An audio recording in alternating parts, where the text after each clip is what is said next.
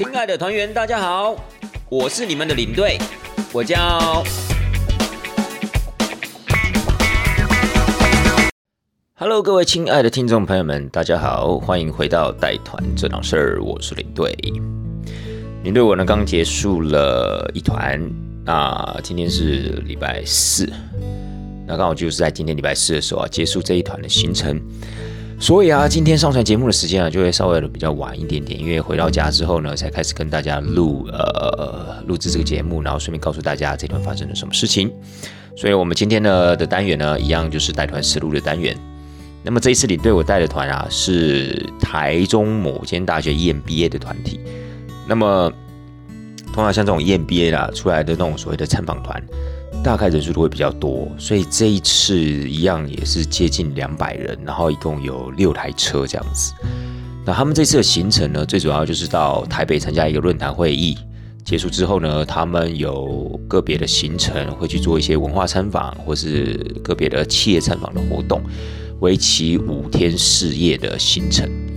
那其实这间大学中部某间大学的 EMBA 团呢，你对我在去年的时候就已经带过了，所以对他们整体的一个方向啊，或者说他们的一个本身超团的一个价值观还算蛮了解的，就是说包括他们老师的需求啊、团体的需求啊，都还算理解。所以呢，这次在带团的过程中呢，就稍微比较熟悉啊整个团体的一个操作。那去年的时候，领队我是带其中一。车其中一个团啊，去到台南，那么今年也是一样的，所以事实上在带团的时候，心情还算是轻松啦。那我们刚刚领队，我刚刚有提到，就是说所谓的学长姐们，就是在带这种所谓学校的 EMBA 团的时候啊，通常都会以学长姐来称呼这些团员们。也算是带这种团的一种比较特殊的情形啦。就其他团的话，你不可能嘛，一定就是说某某大哥、某某大姐嘛。不管其实年纪比自己小的，不管是呃男生或是女生，我们都一律用学长姐来称呼他们，也算是这个团体的比较特别的部分了。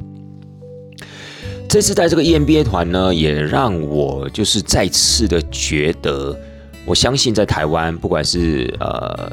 参与任何一间大学。去去就读任何一间大学的 EMBA 班，我觉得可能不见得重点在于说你需要多用功，或是你在你的专业领域需要多强，又或是你需要准备多少这样子的一个功课才能进去。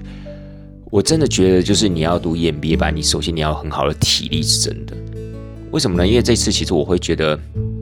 再次的印证到，就是 EMBA 团他们这样出来玩啊，其实。蛮主要的一个功课就是要去 social，也就是说，去要建立自己的人脉了。当然，其实这个我觉得也没有什么好呃避讳之类的。我觉得这个其实也是蛮实际的一个状况，而且也是蛮需要去做的一件事情。就是你就读 EMBA 班，除了像一般的学生。你必须要呃有一个基本用功的程度，或者去追寻你可能接下来要准备的论文。但是我觉得你还有另外一个很重要目的，就是说如何去借由这样的一个班级，借由这种由社会上各个形形色色这样子的一个领域来到这个地方念书的这些人，如何去培养你的人脉，如何去做到就是这种收修的工作。我觉得可能甚或是比在追寻课业上面的成就要来的更重要。所以啊，我会觉得，因为这是验毕业班的学长姐们出来，他们其实每个晚上啊，晚餐的时间，或者是晚餐结束，甚或是中午的时候，他们就开始在喝酒了。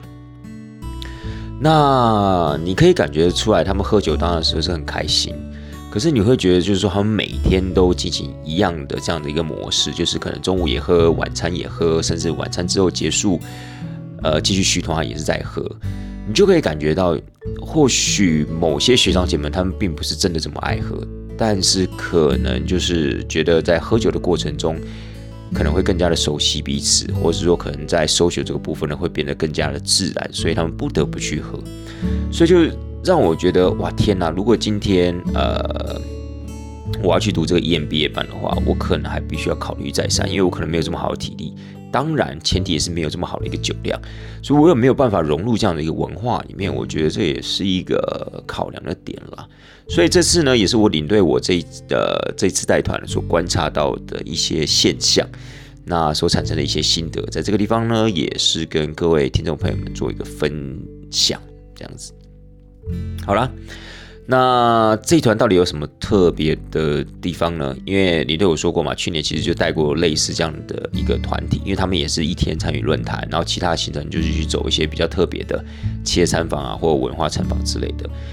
这次行程里面让我觉得比较惊艳的，就是我们在第一天的时候，因为我们都在台中接团嘛，然后接完团之后呢，我们就会前往我们，因为他们的论坛都是办在台北。所以第一天我们在台中接团坐游览车之后，我们就去到台北。但是他们的论坛通常都是办在第二天，所以在第一天的时候，他们都会有一个简单的，呃，算是文化走读这样的一个行程。所以像这次里面呢，领队我就带到了这个团体，他们就是要去九份。那九份林队我真的是好久好久没去了。上次去的时候，可能大概也就是去跟朋友一起去老街那边走走，或许就是吃个藕泥。然后吃个超阿贵，或在那个地方的一些特色小店逛一逛就离开。那所以九份对我来讲的话，它其实就是一个观光老街，倒也没有什么特殊的不同。所以我不会觉得就是说想要一而再再而三的去到九份那个地方。哦，纵使很多人都说九份很漂亮啊，夜景很美啊，然后里面的东西也不错吃等等，但就是对九份呢没有那样子一个动力或情感，让我一而再再而三的想去。因为我会觉得九份就是一个很。典型的一个商业商业化之后的一种老街这样子，但是这一次去啊，我觉得完全颠覆了我对九份的一个想象，所以我在这边也很想要跟各位听众朋友们分享我这次的感受。那为什么会有这样的一个感觉呢？最主要是因为我们这一次啊，在九份请了一个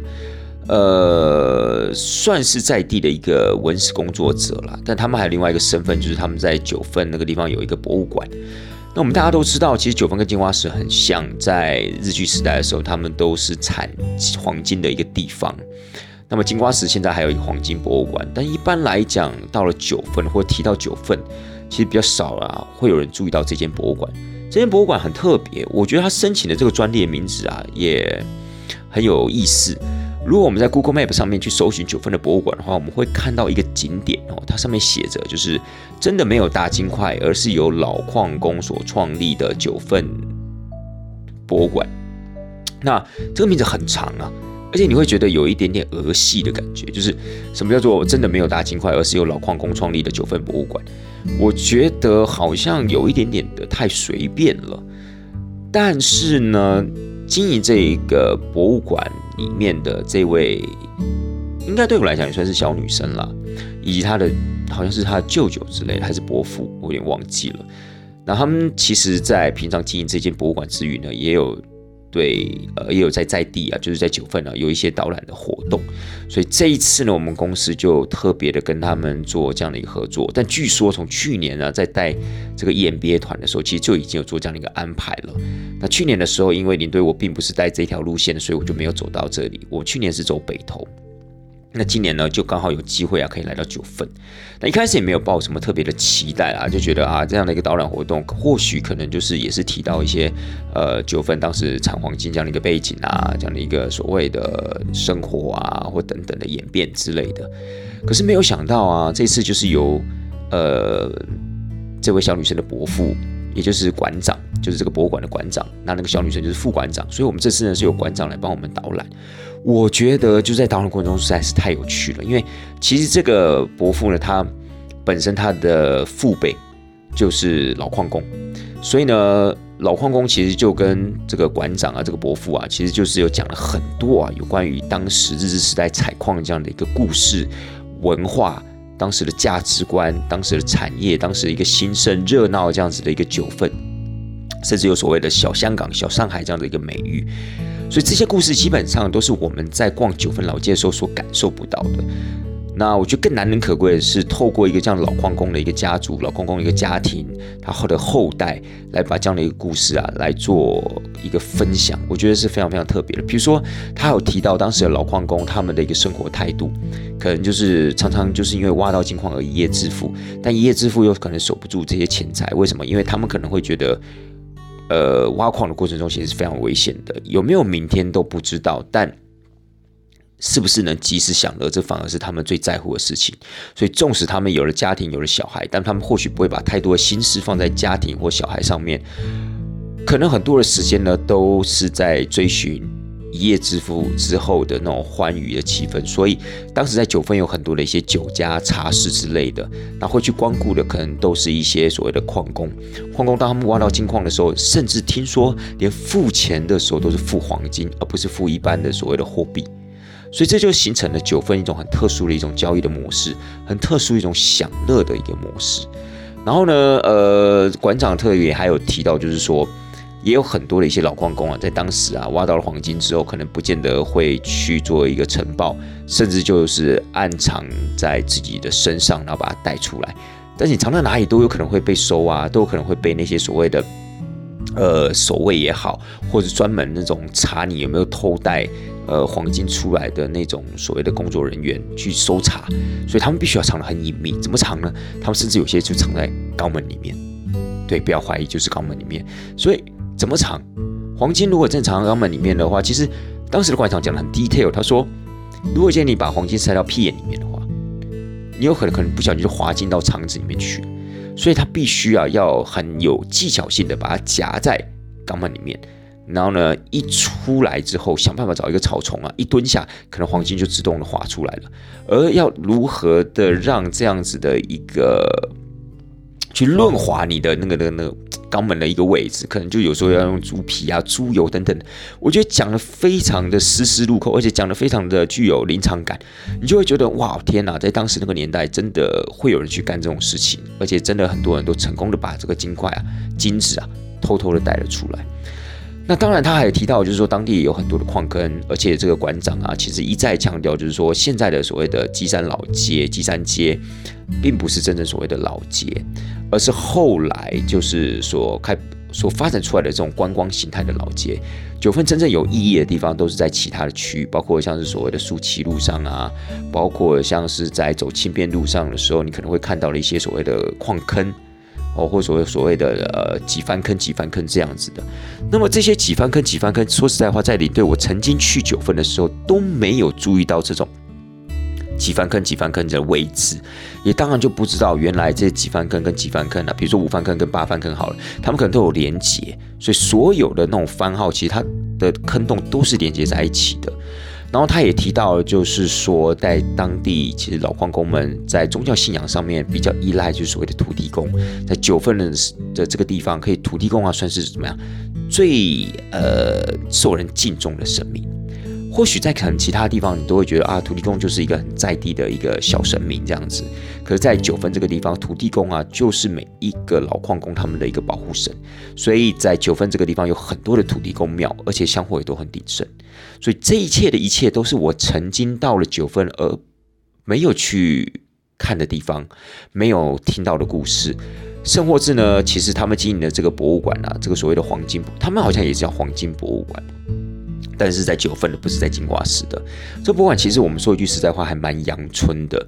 也空间也不是非常非常的大。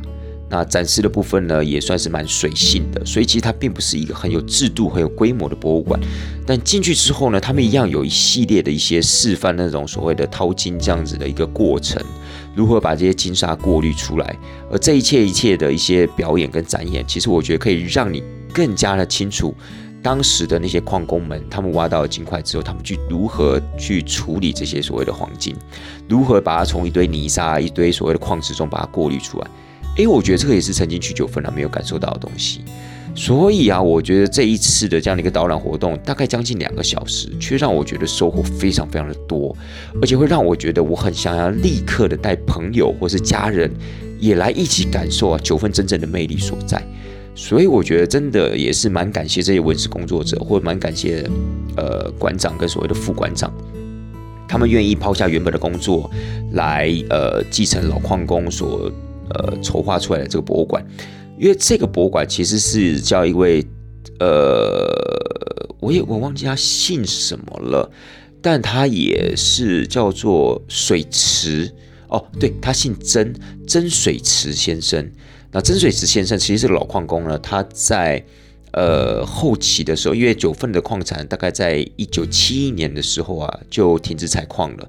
所以其实他在停止采矿前几年就开始了筹办了他这间博物馆，然后也不时的，就是会去对外就是去宣传，然后我们这边有一间博物馆啊，所以你想要来了解九份的矿工史或者九份的一个采矿史的话，可以来到这间博物馆。所以事实上，这间博物馆呢，就是由这个馆长的父辈，就是曾水石老先生啊，就已经开始就有了，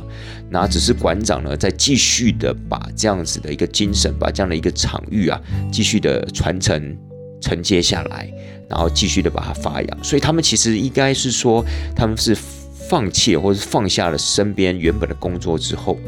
然后呢，来回到九份这个地方。重新的去承接这个博物馆，然后并且试着用一些观光活动啊、文史导览啊，看可不可以跟这个博物馆做一个连接，然后让九份这样子一个真正的一个内涵、文化蕴底，可以重新的呈现在每一位观光客的眼前。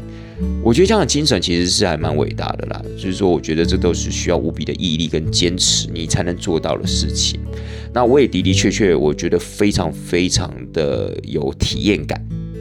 所以呢，领队我在这个地方是诚挚的推荐给每一位听众朋友。下次需要九份的时候，或许啊，你可以先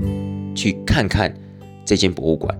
或甚至在出发之前，如果你们人数比较多的话，甚至可以做一个电话上的一个联系，询问他们，哎，是不是有类似这样的一个导览活动，或者是说是不是，哎，因为听说。现在的馆长他们有跟一些民宿合作，就是他们甚至还有夜间导览的部分。我觉得这也是很棒的一个发想，因为有时候到了九分，很多店家可能很早很早就关门了。那到了晚上，九分其实也没有什么可以让你去追寻夜生活的地方，所以我会觉得就是说，那不妨就利用晚上的时间来参加这种夜间导览。一方面呢，你可以感受一下晚上的九份；二来，我相信你透过这样一个导览，一定会对九份改观。甚至呢，也会对九份有更深层的一个感受，所以还蛮推荐大家的。呃，再次跟大家讲一下这个博物馆的名称呢，我要是没有，当然没有办法完全记记住每一个字啦，因为我觉得它那个真的很长。但是我觉得它就是，呃，八九不离十，就叫做真的没有大金块，而是由老矿工创立的九份黄金博物馆。对，好像是这个样的一个名字。所以呢，各位听众朋友们，你们可以去做一个搜寻，然后呢，下次去到九份的时候，不要忘记了这样一个博物馆的存在，也不要忘记了这个博物馆的馆长跟副馆长，其实他们都有做那种文史导览的活动，个人觉得非常值得，好吗？好了，这一次呢，其实我觉得在行程中啊，就是呃这一个点呢，让我觉得特别特别的惊艳啦。那这个行程呢，九份的这个所谓的文化参访的行程呢，刚好就是在第一天。结束之后呢，他们就回饭店休息，然后隔天就是他们论坛嘛。那他们这个论坛是一整天的，所以呢，我跟其他的五位领队呢，我们就是把大家带到那个论坛的会场之后，其实也没就没有什么特别的事情了。那他们这一次的论坛的一个会场是在万华，所以当我们送他们到万华这个会场的时候，呃，是在格莱天象这间饭店里面去做的一个论坛啦。所以，我们早上一早送过去之后呢，其实就没有我们的事啦。那我们就跟其他的，我就跟着其他领队呢，我们就去附近的星巴克啊去坐坐，然后去聊聊天，然后甚至中午的时候我们还去吃饭。中午啊，我还记得我们去了华西街，我们吃了一间叫做小王煮蛙的餐厅，哦，真的很好吃诶。我没有想到。因为领队我是台南人嘛，所以其实我们台南人的那些所谓的肉燥饭是真的是非常非常的好吃。我个人是觉得比台北的好吃了。那我没有想到在台北还可以吃到一间就是所谓的肉燥饭，然后加上它的控肉，还有所谓的它的那个瓜仔鸡肉汤嘛。对我觉得非常非常大，尤其它的控肉惊为天人。我觉得真的不输给那种高级餐馆那种，不管是那种什么呃。湘菜馆啊，还是什么粤菜馆啊，等等的，我觉得不输给那种传统中国式餐厅的那种所谓的控肉。我觉得他们的控肉卤的非常非常入味，我觉得非常惊艳。当然，它卤饭也非常非常棒，因为我觉得我不知道为什么，我觉得台北的卤肉饭就是觉得好像要么就是很柴，要么就放了很多红葱。其实我并不是很喜欢那样的一个卤肉饭，但是我在小王煮瓜吃到卤饭，我觉得就非常非常的好吃。所以我不知道听众朋友们有没有吃过，因为听说它好像也没有分店，但也听说它就是所谓的米其林推荐，好是所谓的必比登系列的，就是米其林推荐餐厅。所以啊，我会觉得就是呃，如果住在北台北，呃，不管是新北也好，或是台北市也好。的听众朋友们，你们真的可以去吃吃啊！这个小王煮啊，我个人非常非常的推荐哦。可能也很多听众朋友们吃过了，但如果还没有吃过的，或是有一些呃其他县市的朋友、听众朋友们，你们如果真的到北部有这样的一个机会，去到西门町、去到华西街走走的话，不要忘记了去吃这个小王煮啊，真的很好吃，而且一定要点空肉，不然它空肉真的一绝哦，真的难得吃到这么好吃的空肉。好，然后我们那一天当然就是中午吃完饭，然后下午他们的论坛呢，大概到下午四点结束了。那我们就一样接着他们，就去个别的餐厅，每一台车都有去不同的餐厅啊，去那边用餐。用完餐之后就回饭店。那么接下来就是走台南的行程，因为呃，林队我刚刚说嘛，我们这次带的这个行程呢，也一样是走台南的行程。那么台南行程呢，我个人就认为我这一次啊，坦白讲。应该讲说，在六台车里面呢，算是比较紧实的一团。为什么呢？因为我必须要去负责导览奇美博物馆，我必须要去负责一段在台南市区日式建筑物的走读，我还要负责一个所谓的台南山上水道博物馆。那其实这三个点我都去过，可是像是奇美博物馆的部分啊，或者是山上博物馆的部分呢，啊，对不起，山上水道博物馆的部分。在这一次，我都必须要主讲，也就是说，可能之前都有请所谓的导览员，或是有使用导览机，好，比如在奇美博物馆没有用导览机，但这一次呢，我们就是选择啊，就是由我这个地方呢来为大家导览这样子。然后之前去呃山上水道博物馆的时候，就是台南山上区水道博物馆的时候，我们有请了一位呃文史工作者，一个导览老师，在那个地方为大家讲解。那么这一次呢，也是由我自己亲自上阵。所以坦白讲，呃，虽然说压力没有大到哪里，可是，在功课的准备上面呢，也的的确确需要花比较多的时间。那也因为不管是奇美博物馆或是水稻博物馆的部分都是第一次讲，所以在这个部分的话，就会有一点点的紧张，但是也还好啦，就是说全力以赴嘛，反正就是尽可能的把自己知道的东西跟呃这些学长姐妹们做分享。那么也好加在啊，就是效果还不错。我个人是在清美博物馆呢，只有一个半小时的时间，那真的不够哦。因为一开始还会觉得说，哎，这样时间刚刚好，因为可能第一次讲自己也没有办法讲那么多的东西，没有办法分享那么多的东西。可是没有想到呢，其实奇美博物馆它本身腹地就非常非常的大。博物馆这种东西，你也不可能就是从头讲到尾，然后讲完之后就立马带着所有的团员上车，这样好像也不太对。所以势必必须要留一些自由活动时间啊，给他们可以在里面去做一个呃自我的去探索、自我的去欣赏那些所谓的展品。我觉得博物馆这种东西是这样啊，在我的观念里面，不应该把它塞满，而应该要留一段时间，让团员们或者让这一团的学长姐们是有机会去看自己有兴趣的展品。而不是一切都是按照的领队这样的一个操作模式，或是领队的价值观、领队的审美观去看那些展品，而是应该要给他们一些自由发挥的时间。我觉得这是对博物馆这种行程来讲，我个人是觉得是比较适合的一个安排啦。所以你想想看，一个半小时的时间，我们从奇美博物馆的停车场停下来，你光走进去，加上介绍，我介绍你走过所经过的，不管是阿波罗喷泉也好啊。不管是那个奇美博物馆的四大镇馆之宝——铁修斯战胜人马兽这个所谓的青铜雕像，又或是经过了奥林帕斯桥，经过了缪斯广场，其实看到什么东西讲什么东西，你光从停车场走到奇美博物馆的室内。大概就要花你将近二十分钟的时间了。进去之后又要拿票，可能又要给学长姐们去上个厕所，然后开始讲里面的一个展场所展出来的那些所谓的艺术品，包括雕塑品啊、画呀，甚至说小提琴啊，甚或是还有所谓的自然史、动物厅的部分，又或是兵器厅的部分。大概只能花四十分钟到五十分钟，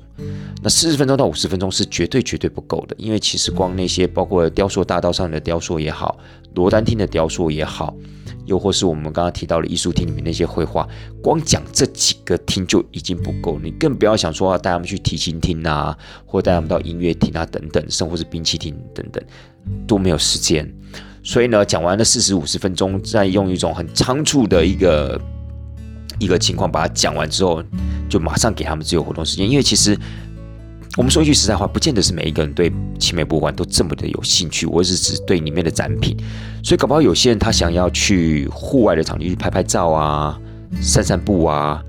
又或是甚至现在奇美博物馆的二楼的部分也有深蓝咖啡厅，所以搞不好有些人想要去吃一个千层蛋糕、喝个咖啡，去博物馆纪念品里面去买买小东西，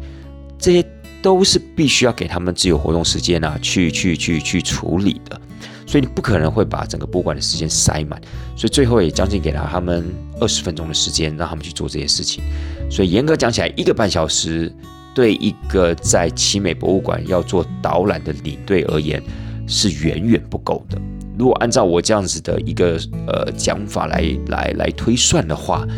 大概至少至少也要两个小时哦，不含自由活动时间哦，大概就要抓两个小时，可能会比较充裕。然后呢，也可能会比较有所谓的系统性，否则的话，一个半小时的时间，坦白讲，整整个过程中会让人会觉得有一点点仓促的，有一点急促的这样的一个感觉。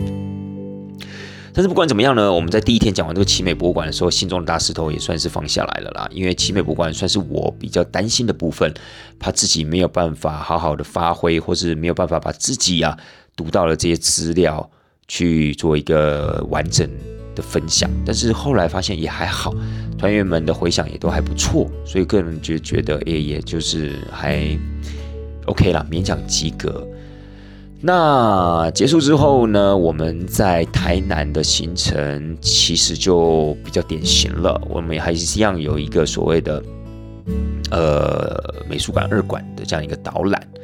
然后呢，我们一样就是有一个司法博物馆的导览。那么这其实之前都去过，还蛮多次的，而且都有配合导览老师，所以领队我这个部分，其实还算蛮轻松的了。反正就是有一次继续再听一次这样子。那这一次呢，我们一样还有去到一个地方叫做吴万春香铺。那么去年在带他们这个学校的 EMBA 班的时候，一样有去到这个吴万春香铺。那今年又来到这个五万春香铺呢，虽然是一模一样的行程，一样有上到四楼，一样有请老师傅啊去做香给这些学长姐们看，但是这次去的时候呢，感受会比较有一点点不一样，就是你会发现，哎，又一年过去了，老师傅呢又再多做了一年，你慢慢还是会看到他整间这个所谓的香铺这种产业的一个凋零，以及它的一个发展在哪里这样的一个问号。这次你会有更强烈的一个感受，因为我会觉得，就是说吴万春香铺呢，其实它只是一个非常具有历史的一个香铺，而且他们这种所谓的手工制香、手工制这种所谓天然香的一个过程，其实已经算是一个夕阳产业。那真的，如果今天这个制香的老师傅，因为像吴万春香铺里面就只有一个制香的老师傅，所以当这个老师傅凋零了之后，到底谁还能做这样的一个承接？那么这一次呢，有去问吴大哥。也去年有问吴大哥，吴大哥说他也还在思考要怎么办。就是老师傅如果退休之后，他虽然说会制香，但第一他的技术没有这么的纯熟；第二，如果他也跑去制香了，那谁来做这个万春香铺的一个经营管理呢？也就没有人了。所以呢，去年是没有答案的，但今年碰到他一样问这样的一个问题，甚至连团员学长姐们都去问他这样的一个问题。诶，请问老师傅，如果今天如果退休之后，那你们这个产业将怎么去？你们这家店啊，要怎么经营下去？结果呢？诶，今年就有听到吴大哥又给了一个答案，就是说他们可能会代工的方式。其实听到代工的时候，也是觉得蛮唏嘘的，蛮感慨的啦。因为代工或许真的可以解决他们这种制香的这种所谓的需求。也就是说，老师傅既然凋零之后，或许外面有一些也会手工制香的这些师傅们。他们去帮全台湾各个这种香铺店啊去做一个代工这样子的一个工作，但代工是不是真的还可以维持这个店家的一个特色跟风格？那么就应该打上一个很大的一个问号了。老师傅他在这家店已经做了将近有可能四五十年的时间，那对这家整间店的一个价值其实非常非常了解，甚至是在做的过程中呢，他的一个手工，他的一个纯熟度。不见得是其他外面的制香师傅啊能够承接起来的，所以如果真的老师傅退休之后采用代工的方式，吴万春香铺还可不可以像原本的吴算吴万春香铺？我觉得这都是一个很大的一个问号。所以呢，当时知道了吴大哥做这样子一个沉痛的一个决定，代工的时候，其实有替他感到一点点的失落了，也替他感到一点点的担心。那五万春香布还能不能维持他们既有的风格跟传统价值？这真的就必须要再观察下去了，好吧？所以这是我这一次进到五万春香布的一个感觉、一个感受，跟上次去五万春香布呢有点不太一样，因为上次去五万春香布是第一次去。纯粹会觉得很新奇哇！老师傅那种纯熟的技艺啊，然后手工香的价值啊，自然香的价值啊，化学香的害处啊。第一次去的时候是纯粹就所谓的学术性上的东西去做吸收，好从记忆面上面去吸收，我就是老记忆这样子。那这一次去呢，你就会比较有那种所谓的发想感，就是去想这个产业的未来在哪里。那老师傅凋零之后，这家店的未来该怎么走？他们遇到什么样的转型的问题？他们的传承上面如果出了状况的话，他们需不需要做转型？他们的客源在哪里？我，就 进耳朵的这一些层次的一个发想。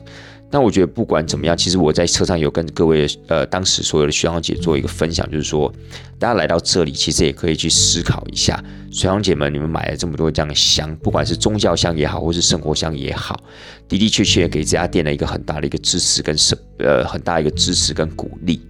那我会觉得这是一个非常好的一个现象，就必须要透过这种观光的方式，给这家老店传统的老店去创造出新的客源。但传承的部分呢？那转型的部分呢？我觉得这个都可能是未来这家店一个很重要的课题。所以其实我也蛮感觉蛮好的啦，就是可以跟学长姐们一起去做这样的一个发想，一起去做这样的一个思考。好，那在呃行程的最后一天呢，我们就去到这个水稻博物馆。水稻博物馆之前呢是听导览老师讲，哎，觉得很精彩。那自己也不知道自己可以做到几分，然后就是可以感到老师几成这样的一个功力，可是就尽可能的去说明。所以我觉得团员们的学长姐们的回馈都还不错，而且这次整个行程五天四夜行程里面的最后一个景点。所以事实上呢，我并没有讲太多的一些就是资讯上的东西，太多理论上的东西，反而留给他们比较多的自由活动时间。我们称呼我们称之为叫做所谓带团上的留白啦。就是不见得每一个行程或是每一天都给他塞到满。如果每一天或每个行程都给他有一些留白的机会的话，就是让他们有一些自由活动时间，可以去做他们想做的事情。我觉得这个反而在整体的一个感受度上面是好的。如果你今天塞得太满，讲了太多东西，从头讲到尾，其实人的聚焦的那个那个能力是会涣散的，反而对他们来讲呢是一个压力。反正对他们来讲呢，可能没有兴趣再继续的接收下去。那如果今天我们讲到一个适合的长度，诶，虽然没有所所有的资讯都讲完，但是他们还是会觉得诶不错。如果有兴趣，再继续的探究下去；如果没有兴趣，诶，就可以开始去做自己想做的事情。所以我觉得，我觉得这样的操作是比较好的。然后另外啊，你对我这次在带团的过程中啊，我也想到一种新的方法。其实以前很执着在车上都尽可能是自己去讲话。我因为觉得就讲话讲的比较多，可能就某种程度上面就代表说，哎，你比较专业，或你比较敬业，或你比较有热忱，或者说，哎，你真的言之有物。所以有时候会去追求啊，真的每一段车程都给他讲好讲满。但后来我会发现，就是说，不见得每一个人的接受能力都这么强。就像我刚刚讲的一样。可能每一个人的注意大概在三十分钟，OK，可三分钟之后，可能就会慢慢的涣散或慢慢的失焦了，所以可能一开始就是没有办法这么在聚精会神的去听你在讲什么。那我觉得有些很重要的东西，呃，如果只是单纯用讲的话，我觉得那感受度上面没有那么好。所以这次啊，我就试着就是配合了一些 YouTube 上面的短片，在车上放给学长姐们去欣赏。然后一方面我在做补充，不管是在影片前补充，或在影片后补充，我个人觉得画这样的方式很好，因为我觉得除了听觉上面的一个接收之外，因为听觉要在接收，你必须要很专心，因为毕竟你没有画面，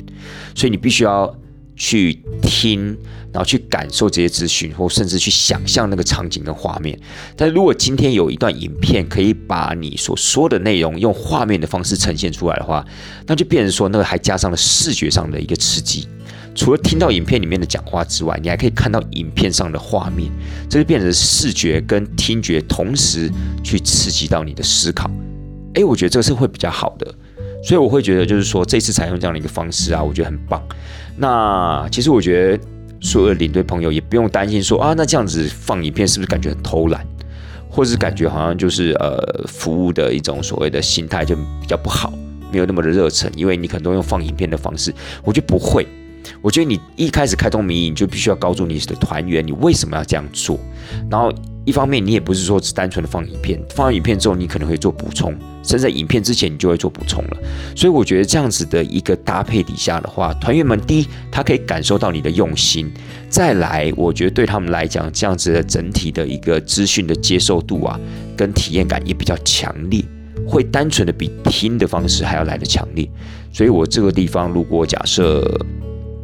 我们这个节目，如果有些领队朋友在听的话，其实我觉得某种程度上面也可以用这样的一个方式。起码我认为在国旅的部分是可行的啦。在国外旅游的部分，因为有时候国外旅游在呃巴士游览车上面的影音视听设备可能比较没有这么的好，所以有时候你要去做这样的一个应用的话，可能有一点执行上的困难。但起码我觉得在国旅的部分是绝对没问题的。然后我觉得在国旅的部分呢，其实大家共鸣感通常也都会比较强，因为毕竟是台湾人在台湾做旅游，所以我觉得透过了这种视觉上面的一个刺激，影片上面视觉上的一个刺激，有时候会达到比较强烈的共鸣感，甚至看完影片，我们去走实际走到当地的一个行程的时候，比如说我们刚看完水稻博物馆的影片啊，介绍台湾的水稻啊等等的，然后我们就到了现场，我觉得那样子的一个印象跟感受度会更好。更强烈，我觉得这样对他们的一种所谓的呃资讯上的一个吸收，我觉得也会更有效率。所以我个人觉得这次采用的模式，哎，我觉得还不错，这样子。好了，以上呢大概就是这一次行程的一些感受、感觉，然后在这个地方跟各位听众朋友们做一个分享。那么在带团实录里面呢，其实也不见得会每一个行程。都把它的一些细节或去到的景点啊讲的巨细靡遗。我觉得最主要就是某种程度上面，一方面也是为我啊为这一次的行程去做一个注记，去做了一个所谓的记录。我觉得这个是很棒、很有意义的。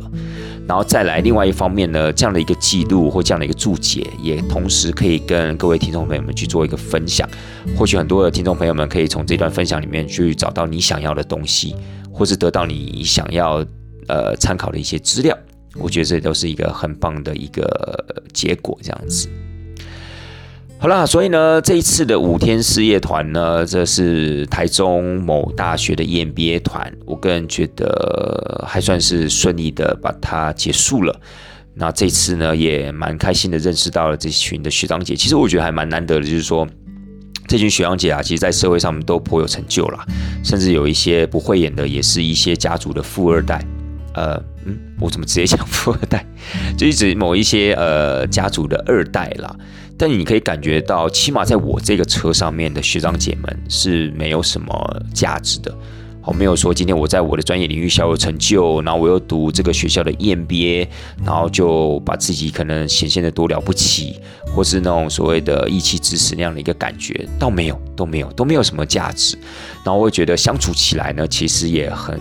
开心。怎么讲？因为其实我这一车的年纪大概都跟我差不多，顶多就稍长我几岁。呃，年纪最大的话，大概也就是五十岁出头而已。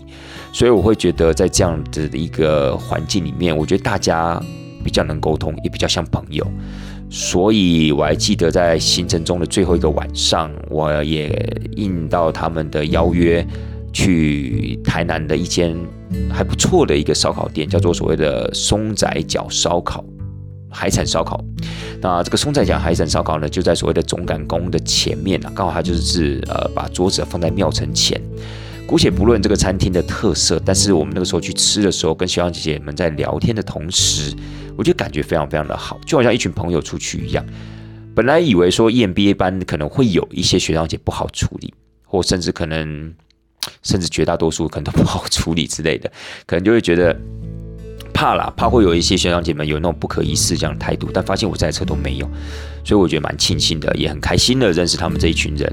或许这群人呢，在未来日子里面大概也不太会有见面的机会，但是我认为这一切都是缘分啦。那缘分如果可以在这样一种奇妙的状态下，这么友好、这么好、友好的、友善的这样一个气氛下去营造出来的话，我觉得是一件开心的事情。好，在这个地方也其实也非常非常的感恩啦。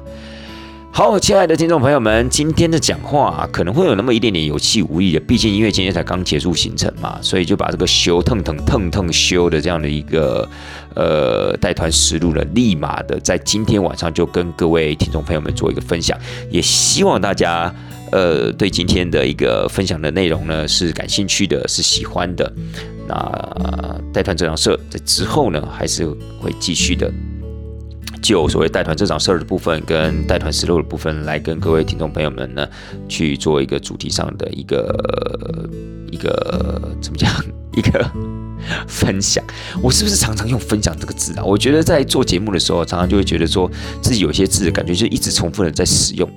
我觉得之后可能要给自己稍微的注意一下，不要一直用那么多的这样的一个赘词，好，然后这样感觉很没有创意呢。吼，